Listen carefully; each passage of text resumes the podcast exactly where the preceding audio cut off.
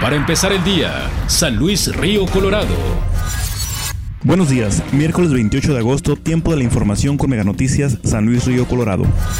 El 28 Ayuntamiento en San Luis Río Colorado comenzó la campaña de limpieza en la colonia aeropuerto para evitar el contagio de enfermedades en los diferentes sectores de la ciudad. La campaña continuará una vez culminada en la colonia aeropuerto en el sector de las 10 de abril.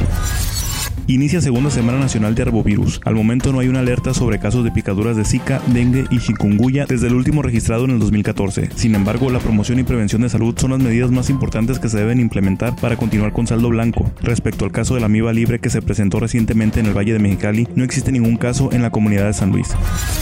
Con el objetivo de contribuir con el cuidado del medio ambiente, inicia la campaña de reciclaje de colillas de cigarro. María del Carmen García, directora de Eco San Luis, comenta que al ver la falta de conciencia en la sociedad respecto al tema ambiental, decidió iniciar con esta causa apoyada por su familia desde hace un mes. Declara que recientemente se llevó a cabo el primer colillatón. Las colillas recolectadas serán enviadas a la ciudad de Hermosillo a una organización con la que tienen vinculación para que una empresa recicladora lleve a cabo el proceso en el que se realizan una variedad de artículos.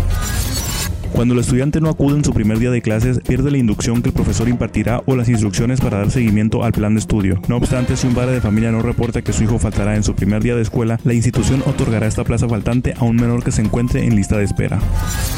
En México está próximo a celebrarse el Día del Abuelo, quien se considera como la figura familiar que representa la sabiduría, esta adquirida por el cúmulo de experiencias a lo largo de su vida. Algunas personas de la tercera edad comentan sobre esta celebración, declarando que en cierto punto se ha perdido el respeto por la figura del abuelo con el paso del tiempo, aunque no es en general, ya que aún hay jóvenes que ofrecen apoyo con actividades pesadas que ya no pueden realizar ellos. Si bien hay un cierto índice de abandono a las personas de la tercera edad, lo cual se puede comprobar en la Villa del Abuelo, Yolanda Orozco, presidenta de DIF, declara que este centro de cuidado para personas mayores tiene una capacidad para 43 adultos, de los cuales alrededor de 38 presentan situación de abandono, por lo que es importante concientizar a la sociedad para valorar más a este miembro tan importante del núcleo familiar.